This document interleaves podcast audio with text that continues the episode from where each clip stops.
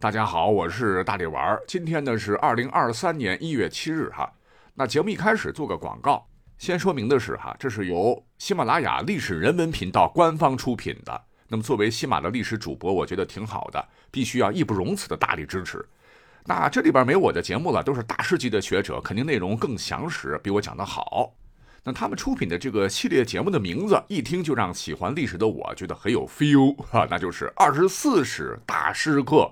是由百家讲坛名师、中国人民大学教授毛佩奇老师领衔，同时邀请了百家讲坛名师，你像中国人民大学的孟宪实教授，以及中国社会科学院的孙晓、徐毅华、张佩林、江小涛，还有浙江大学的孙英刚等等来主讲。他们会将一生研究二十四史的心得为大家娓娓道来。那么也欢迎大家在喜马拉雅搜索《二十四史大师课》，订阅收听。呃，另外呢，订阅关注课程的朋友们，还可以拥有一套四千多万字的二十四史电子书，随时随地亲近原点，阅读历史故事，哈，感悟智慧人生。好，马上开始我们今天的节目。管他正史野史，这里只有大历史，大力讲的历史正在播出。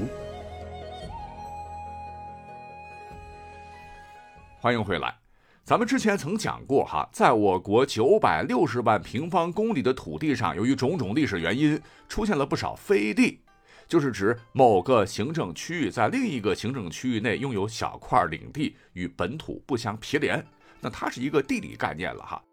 那我们本期呢，依然来讲飞地，但重点不是我国内部省级或者县级之间的飞地了，而是要放眼海外，来看看我国在国外的飞地。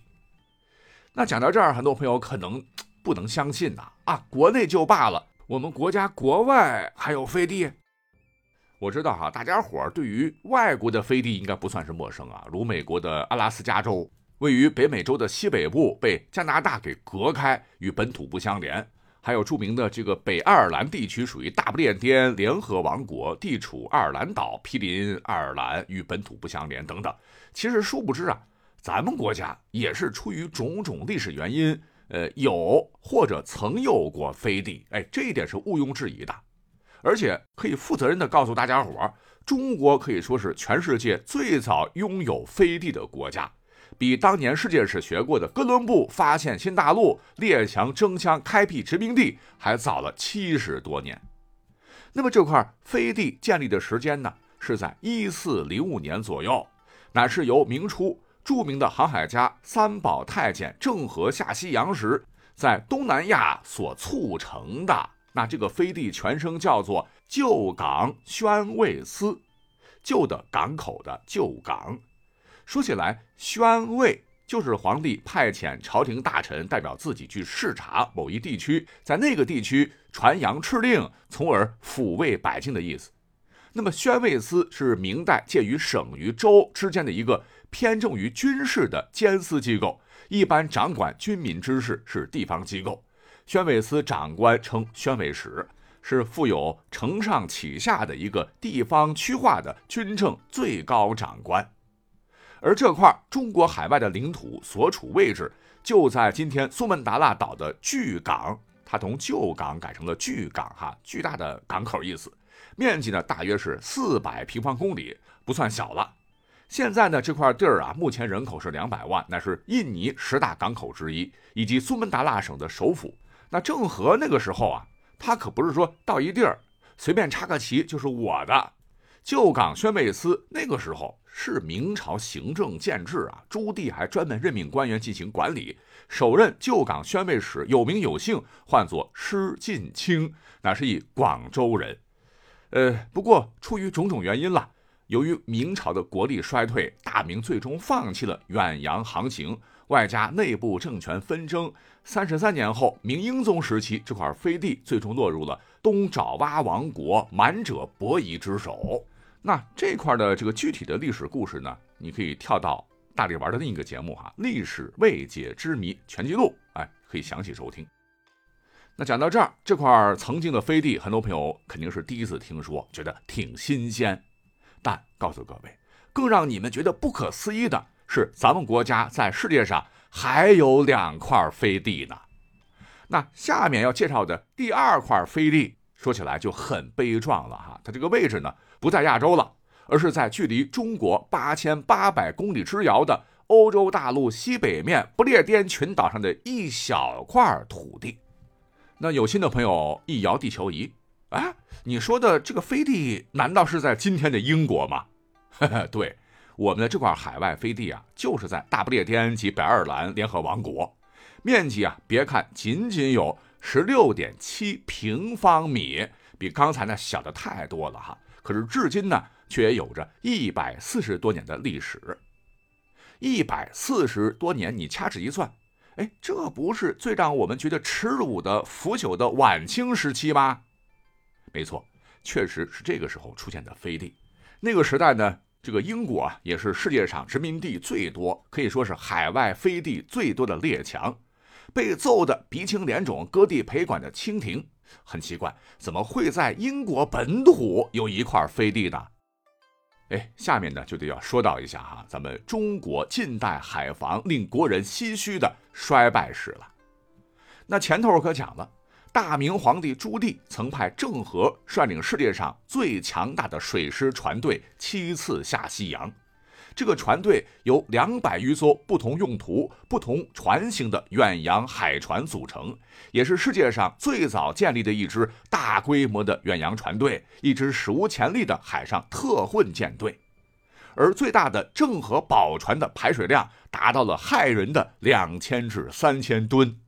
你像日后欧洲殖民者发现新大陆的船只，也不过才几百吨的排水量。外加郑和一行人数多在两万七八千人左右，可以说是人类远航的创举。那不管他下西洋的目的是为了探查朱允文，他客观上是打通了海上通道，各国可以官方的来和大明贸易，极大促进了大明的税收和繁荣。尤为重要的是，郑和曾多次以少胜多，打击剿灭了不少令各方政权头疼不已的海上称王称霸的海盗集团。还曾仅率两千明军水师一番血战，打的这个狮子大张口、蓝海额前的狮子国，当时也叫西兰哈，五万多装备精良的正规军屁滚尿流，直接控制了西兰王宫和都城，哈，打出了大明的赫赫国威。果然，大明一时间呈现出外藩来朝的盛况。那从这儿呢，也从一个侧面可以反映出中国海防或者说海军力量曾非常强大。有人就说了，若是郑和真想跟几十年后的列强一样称霸各国，当年建立殖民地，搞不好哪里还会有后来的日不落帝国的事儿。但讲真的哈，这个历史不等假设。郑和之后，那出于种种原因呢，呃，明清时期哈，我们是自己主动关上了国门，严格限制对外交往和贸易，孕育出的资本主义萌芽的商品经济被无情打压，封建专制达到巅峰，科学被压制，科技被鄙夷，妄自尊大，什么天朝上国，殊不知闭关锁国，自娱自乐，使得中国逐渐被西方列强所超越。积习难返，最终等时间来到了几百年后的清朝后期，哎呦，我国海防一塌糊涂啊！从郑和时的世界第一，跌成了被列强嘲笑的东亚病夫。好在在经历两次鸦片战争惨败之后，逐渐沉沦为半殖民地半封建社会的这个晚清朝廷之上，不全然是脓包饭桶。为振兴中华，也涌现出了很多的有识之士，师夷之计以制夷。他们深知落后就要挨打的道理啊，主张学习西方的先进军事技术，寻求欲辱强国之道，开展了轰轰烈烈的洋务运动。尤其是千疮百孔的海防，是革新中的重中之重。当时清廷倾尽国力，排除万难，在一八八八年，光绪十四年。使得我国终于建立了一支近代化的海军舰队，其中最强的、规模最大的就是北洋水师，主要军舰大小共有二十五艘，辅助军舰五十艘，运输船三十艘，官兵四千多人。清政府每年拨出四百万两的白银，给予海军建设，舰队实力曾是亚洲第一，世界第九。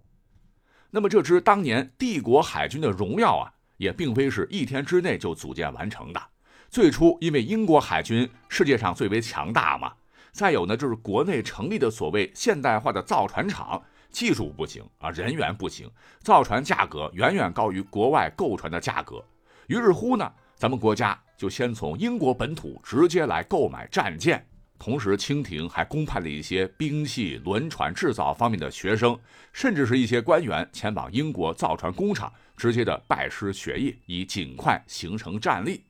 据考证，第一批的订单呢是在1881年最终成功交付的，有两艘轻型巡洋舰，后来被命名为“扬威”和“超勇号”。值得一提的是，这两艘在英国的纽卡斯尔军港下水。这个纽卡斯尔这个城市，哎，不得不提啊！改变世界的蒸汽机的发明家罗伯特叫做史蒂文森，以及改进电灯泡的约瑟夫斯万都是在这里起步的。所以这座城市可以看作是人类进步的工业革命的开始。那跟以前这个外国人需要帮着漂洋过海开回去不同。这一次，在北洋大臣李鸿章的亲自下令下，丁汝昌、邓世昌啊，也就是甲午海战中以死殉国的两位爱国将领，带着两百多船员，先驾驶船只从中国前往英国接船，再由我们自己人直接开回。要知道，这可是破天荒的第一次啊！自从坚船利炮的列强打破我们的国门，在他们的国土上。竟然出现了黄皮肤、长辫子的中国人驾驶轮船远渡重洋，呃，开着世界上最先进的战舰回国，那这个历史意义是非同寻常的。当时傲慢的英国人虽也有敌意，但内心更多的是钦佩。看来中国人还是有骨气的。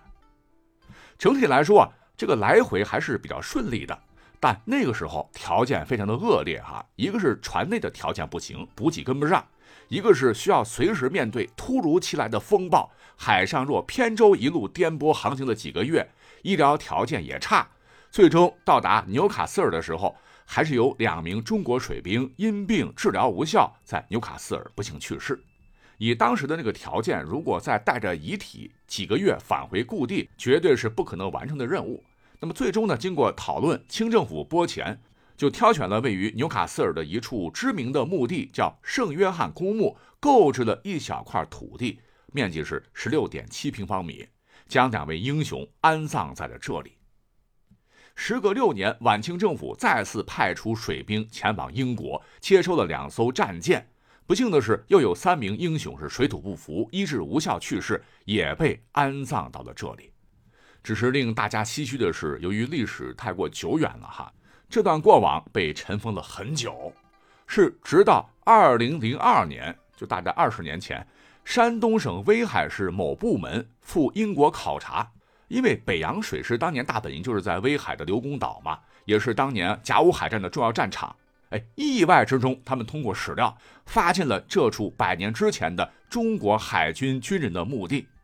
在中国大使馆的这个交涉之下，最终确定这处墓地是当年晚清政府所购买的。仅有十六点七平方米，别看它的面积小，但它属于中国所有，也是我们中国留存海外最为珍贵的历史文化遗产和飞地。那实话讲哈，讲完这块飞地的故事，我的心情是蛮沉重的哈。这个故事其实呢，也告诉我们大家，这个落后就要挨打，我们呢一定要奋发图强，振兴中华，以告慰长眠的英雄，这也应该是我们的历史责任。一口气讲了十几分钟了哈，最后，对海外飞地咱还有啊，那这块飞地呢，就是在我国北极附近的叫斯瓦尔巴群岛。这个群岛规定了，就所有的缔约国公民都有出入该岛的自由，我国也是缔约国之一了。在二零零四年，我国就依照条约，在该岛正式还建立了北极的黄河科考站，也开展了我国在北极的科考任务。也正式开始享用条约所赋予的一切法律权利。好，那制作节目不易哈，如果您觉得这个节目还不错，可以动动手指给咱们的大历史节目哈投下月票，以此鼓励大力玩。谢谢各位，我们下期再会。